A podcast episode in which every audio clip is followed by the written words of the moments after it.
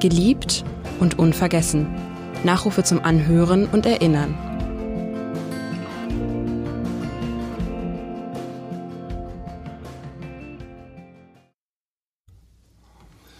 Helga Feddersen, Hamburger Schauspielerin, Sängerin, Autorin, geboren am 14. März 1930 in Hamburg, gestorben am 24. November 1990 in Hamburg.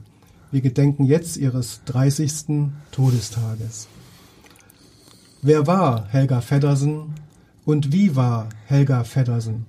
Darüber spreche ich jetzt mit dem Unternehmer, Ladeninhaber und Neffen von Helga Feddersen, Wolfgang Ebeling. Herzlich willkommen, schön, dass Sie da sind.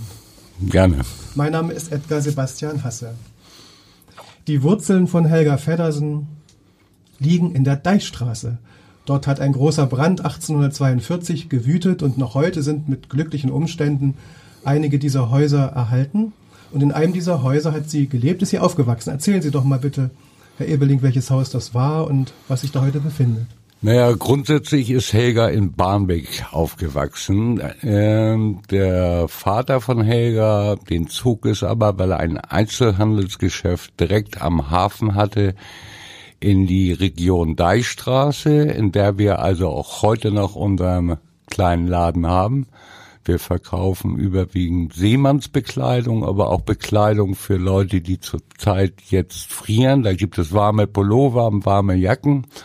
Das braucht man ja in Corona-Zeiten, wenn vieles draußen stattfinden soll.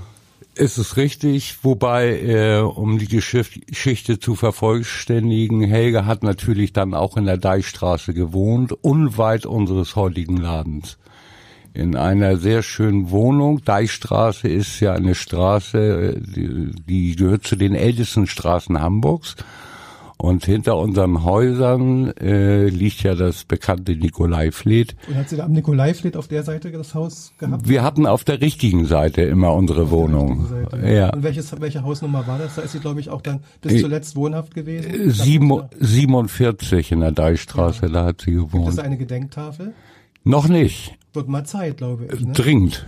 Ja. Wie ja. haben Sie eigentlich Helga Feddersen als Neffe erlebt? Wie ist das so gewesen, als Sie jung waren und Sie sozusagen auch zur Ulknudel der Nation avanciert oder so beschrieben wurde. Ja, grundsätzlich ist meine Thematik natürlich vom Lebensstil eine vollkommen andere. Ich bin also eher einer, der sich ein bisschen zurücknimmt, habe meine Tante immer als sehr lustig und lebensfroh in Erinnerung. Wir hatten unseren Laden ja äh, in der Nähe der Deichstraße, nämlich am Kajen, wo Helga dann auch groß geworden ist. Und wir hatten auch das dementsprechende Publikum. Es war ja noch äh, sehr viel Betrieb im Hamburger Hafen. Das beinhaltete, dass viele Hamburger Hafenarbeiter diese klassischen Elbsichler und Hamburger Kittel bei uns gekauft haben. Und Helge hat das stellenweise dann auch oftmals bedient. War sie damals schon bekannt gewesen als Schauspielerin und als? Na, das, das, das waren, das waren die Anfänge von ihr. Sie hat ja auch viele Stücke geschrieben ja. und war aber, wie gesagt, äh, für viele unserer Kunden war sie immer im Mittelpunkt des Ladens und äh, man merkte da schon, dass es äh, mit Helga mal irgendwas Lustiges wird. Ist sie denn auch wirklich privat ein heiterer, lustiger Mensch gewesen? Oder ist das dann oft auch ein bisschen gespielt gewesen und gab es auch dann vielleicht dunklere Seiten, die sie im Alltag hatte? Dazu kommen wir ja gleich später mit den Schicksalsschlägen noch. Naja, im, im, im, im Grunde ihres Herzens war es das natürlich so, dass sie grundsätzlich lebensfroh war und immer lustig drauf war und äh, zu den noch kommenden äh, Schicksalsschlägen das war zu der Zeit ja einfach nicht äh, akut. Das äh, war noch nicht so weit. Das war einfach noch nicht so weit. Ja. Sie hat ja eine Schauspielschule besucht. Genau. Und danach hat sie dann auch schon Auftritte gehabt. Sie hat an verschiedenen Theatern gespielt, auch am Ohrenseuch-Theater. Genau. Ähm, was wissen Sie aus diesen Anfängen, aus den 50er Jahren bis zu Ihrer Erkrankung 1955? Naja, äh, wir haben unsere, unsere Verwandtschaft natürlich äh, darauf begründet, dass äh, ich auch meinen eigenen Weg gegangen bin, dass ich Helga gar nicht so oft äh, gesehen habe und äh, hatten auch eine ganz andere Thematik. Mhm.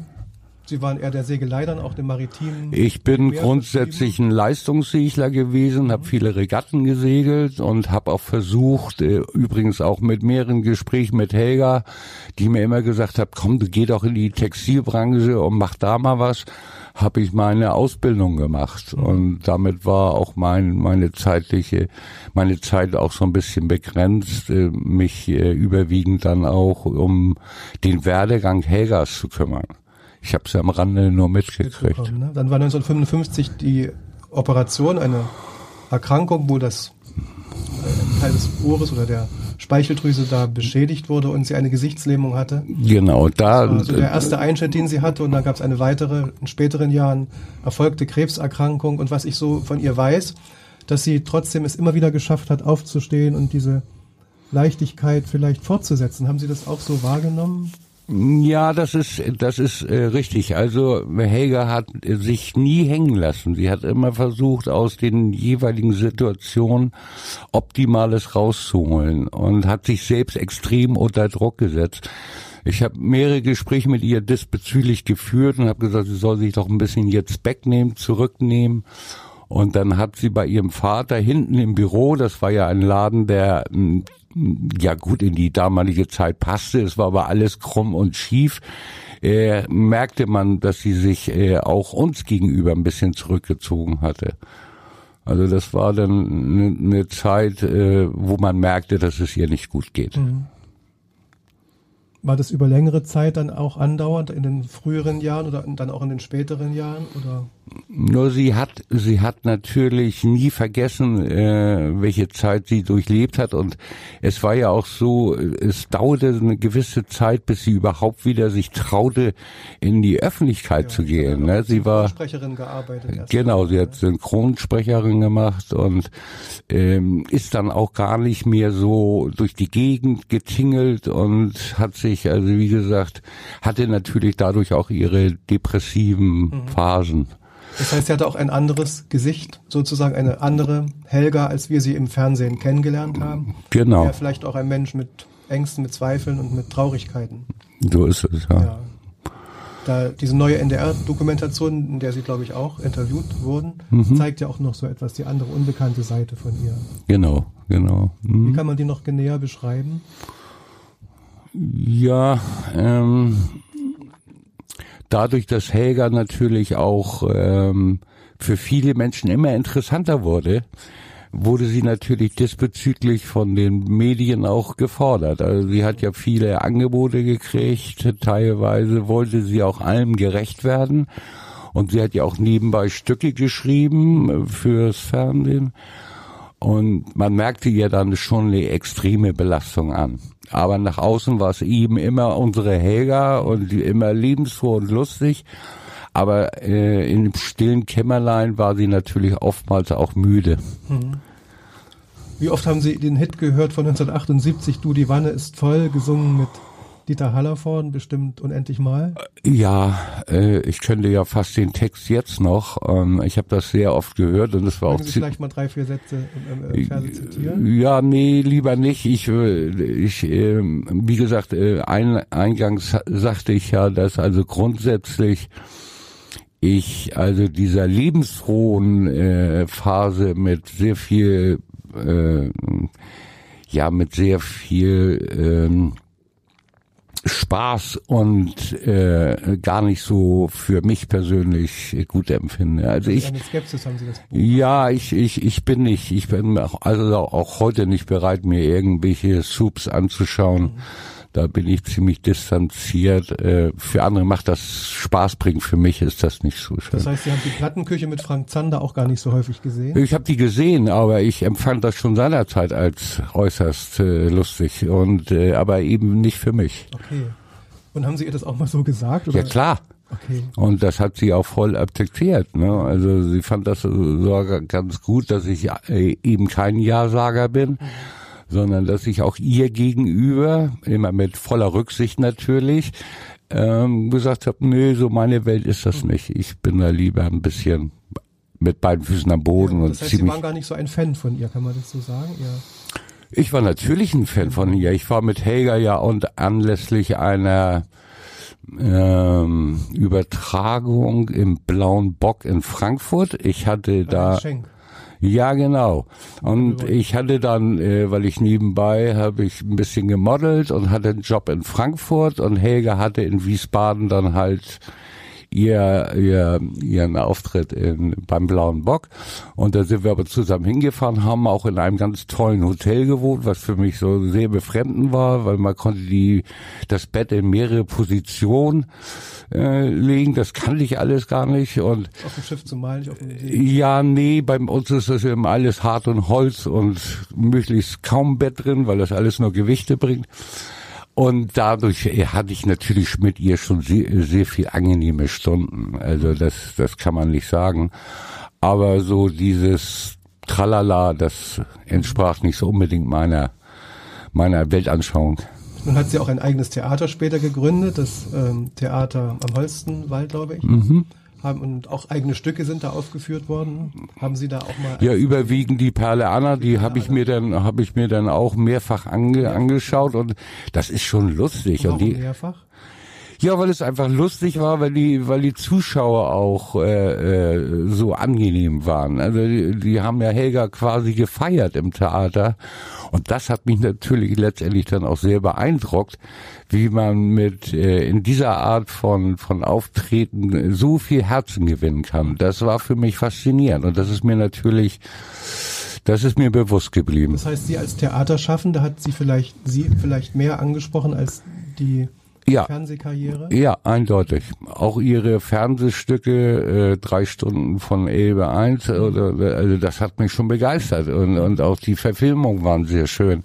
Also das fand ich schon schön, weil sie hat letztendlich natürlich auch in erster Linie mal Hamburg verkörpert und in zweiter Linie natürlich Norddeutschland. Und das gefällt mir. Ich bin ein absoluter Hanseat. Und ich finde Deutschland auch nur Hamburg gut. Das heißt, sie war auch eine Hanseatin durch und durch. Ja, eindeutig. Ja. Ihr 23 Jahre älterer Mann ist ja dann irgendwann mal gestorben. Der Götz ja Kutzuschek. Krise, ne? Mhm. Dann hat sie Olli Meier kennengelernt, den ich auch mal selber kennengelernt habe auf Mallorca, eine schillernde Figur. Ja, Wie haben Sie Olli Meier erlebt, der sie ja noch kurz vor ihrem Tod geheiratet hat? Also mir gegenüber war immer lovial und immer nett und freundlich. Ich hatte immer das Gefühl, das Er habe ich Prinz von Sachsen-Anhalt oder so? ja, ja, ich habe Olli aber mehrfach gesagt, dass ich der Meinung bin, dass er Helga zu sehr äh, be belastet. Also jeden Abend da äh, die Perle Anna spielen über Monate hinaus und man merkte, dass ihre Substanz dann auch nachließ. Sie wurde also für mich dann auch immer irgendwie schwächer, unab unabhängig von der Krankheit, die sie dann hatte. Hat er ihr gut getan dann eigentlich so in der Beziehung oder war er dann doch vielleicht zu anstrengend für sie? Ja, diese Beurteilung ist natürlich für mich relativ schwer, äh, weil da muss man ja objektiv bleiben. So, so eine Liebelei, die passiert meist immer nur unter zwei Menschen. Aber so als, als mit Familienmitglied fand ich, dass die, die Belastung für Helga schon eindeutig zu groß war. Und er hat ja dann letztlich auch eine Deutungshoheit gehabt, wo sie mal bestattet wird, nämlich in Stuttgart. Ja, zum, zum Ärgernis der Familie und, Ja. und das ist natürlich nicht in Ordnung gewesen. Aber äh, Olli hatte natürlich auch die Schwierigkeiten als Schwabe, sich in Hamburg so zu etablieren, wie, wie es üblich ist. Also die Hamburger sind ja sehr, sehr kritisch mit äh, solchen Dingen und die geliebte Helga, da merkten viele eben, dass äh, er zu viel Einfluss oder negativen Einfluss auf Helga nimmt. Ne? Den Eindruck hatte ich. In den letzten Lebenstagen ist sie ja nach Föhr gegangen, konnte da noch ein bisschen Kraft schöpfen.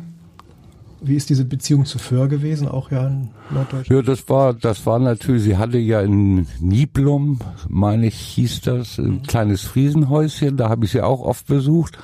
Und da haben wir einfach geschillt, äh, haben äh, diesen herrlichen norddeutschen Wind genossen, die Wellen der Nordsee und das war so ein, so ein Ort der Entspannung, zumal sie da eine ganz, ganz liebe dänische Freundin hatte, die sich dann auch oft äh, getroffen haben. Dann haben wir immer diesen dänischen Klöcke getrunken. Das ist äh, was eher so ein, so ein aus Wein zusammengemixt mit Wodka, glaube ich, und sehr vielen Gewürzen mhm. und haben einen kleinen Garten, äh, der sehr romantisch war, viele nette Abende verbracht. Das heißt, auch zu besseren Zeiten haben Sie sie. Auch zu besseren Zeiten. Mhm. Was wird denn von Helga Feddersen bleiben? Also jetzt die Jüngeren, die vielleicht 20 Jahre alt sind, wie kann man sie mit ihr bekannt machen? und sie auch vielleicht ja, das schaffen begeistern. Das, das Erstaunliche ist, ich äh, widerfahre das ja äh, in unserem Laden, dass ganz, ganz viele Kunden äh, noch eine positive Erinnerung an Helga haben. Und äh, sie zeichnete sich ja durch eine unglaubliche Bodenständigkeit aus. Und im übertragenen Sinne praktizieren wir das ja heute. Ich als Nachfolger bin ja eh nicht gestrickt, wobei nicht so in der Öffentlichkeit, sondern ich bin auch eher bodenständig. Und äh, selbst viele junge Leute, die zu uns in den Laden kommen, äh, haben irgendein Erinnerungsbild oder sind gebrieft worden von ihren Eltern. Also das ist ganz nett anzusehen. Mhm. Und sie sagen ja auch oftmals, da ist, äh, wenn, die unseren Laden betreten, ach guck mal, da ist Helga 2, weil ich mir auch äh, Spaß mache und das Leben auch gar nicht so voll ernst nehme und die Kunden nicht als Kunden tituliere, sondern das sind Freunde, Gäste des Hauses und ich bin kein doofer Verkäufer, so dass für viele ähm, Kunden, da habe ich ein Feedback, die sagen, also so ähnlich war deine Tante auch. Also da muss ja was hängen geblieben sein. Entertainer vielleicht. Ja klar. Geschäftsmann und Entertainer und gibt es auch dann Bilder an der Wand von? Ja klar, ich habe ich hab ein Fotowand von Helga und ähm, auch im Laden direkt äh, ein, ein Foto von Helga und die Verbindung wird schon hergestellt, wobei die ganz, ganz Jungen natürlich mit Helga Feddersen nichts mehr anfangen. Nun ist ja ihr Nachlass auch erstmal bei Olli Meier gelandet in Stuttgart und wenige Jahre später entdeckt worden. Ähm, war das für Sie auch erstmal so etwas komisch, dass er bei Olli Meier landete und nicht in der Urfamilie? Und was hat dieser Nachlass noch so zutage gefördert an überraschenden Einsichten? Ja, der Rest der Familie hat sich natürlich äh, ähm, wir haben wir haben einige äh, private Sachen von Helga gekriegt und den Rest hat ja Olli Meier veräußert ja, auf irgendwelchen ja. ja genau und das ist an sich so insofern an uns vorbeigegangen weil das alles in Stuttgart stattgefunden hat mhm. Das war so ein, ein Erinnerungsstück von ihrer Tante ja klar ich habe ein Erinnerungsstück ich habe eine Münze von ihr und ich habe äh, Bücher natürlich von ihr, ich habe ganz viele Schallplatten von ihr, ich habe auch noch, äh, wie heißt das, äh, Visitenkarten von ihr. Also ich habe schon einige. Was entscheidend aber ist, ich habe sie im Herzen immer noch. Mhm. Und so materielle Dinge, äh, da liegt, habe ich auch keinen Wert drauf gelegt. Denken Sie jeden Tag an Helga Feddersen, an Ihre Tante oder gibt's auch mal? Äh, zwangsläufig, wenn ich durch meinen Laden gehe ja. und Bilder da hängen, dann denke ich natürlich täglich an sie. Klar. Mhm. Tut denn Hamburg eigentlich genug, äh, um an sie zu erinnern? Also es gibt die Helga Feddersen-Tweete, das ist nun ja in Altona. Es gibt kein, kein Schild, wie Sie sagen, an Ihrem Haus, wo sie da auch an der Deichstraße war. Kann man sich da noch mehr wünschen? Ja, man kann sich immer was wünschen, aber ähm, ja, man hätte mehr machen sollen, das finde ich eindeutig. Also es muss nichts Großes sein, aber ich glaube, im Sinne von Helga wollte sie auch gar nicht, dass es so groß irgendwelchen Nachlässe für die Stadt Hamburg gibt. Aber äh, so aus meiner Sicht heraus hätte man das durchaus machen können. Letzte Frage, was können denn junge Entertainer, die im Fernsehen oder auf Bühnen der Welt unterwegs sein wollen, von Helga Feddersen lernen? Ah, ja, die also grundsätzlich hat sich ja diese ganze Szene vollkommen verändert. Also äh, eine gewisse Bodenständigkeit, eine gewisse äh, Stabilität auch in ihrem Tun und Denken. Also mir ist das alles zu fahrig. Da kommt plötzlich einer aus Berlin um die Ecke und erzählt uns irgendwas und dann in der nächsten Woche kommt einer aus München. Helga war so ein bisschen, die hat straight gearbeitet. Also die hat richtig gearbeitet und zwar über Jahre hinaus. Und das ist das, was die heutigen, ich will das um Gottes Willen nicht unterstellen, aber ich glaube, das ist heute ein bisschen anders geworden. Vielen Dank, Wolfgang Ebeling. Wir haben an Helga Feddersen erinnert. Okay.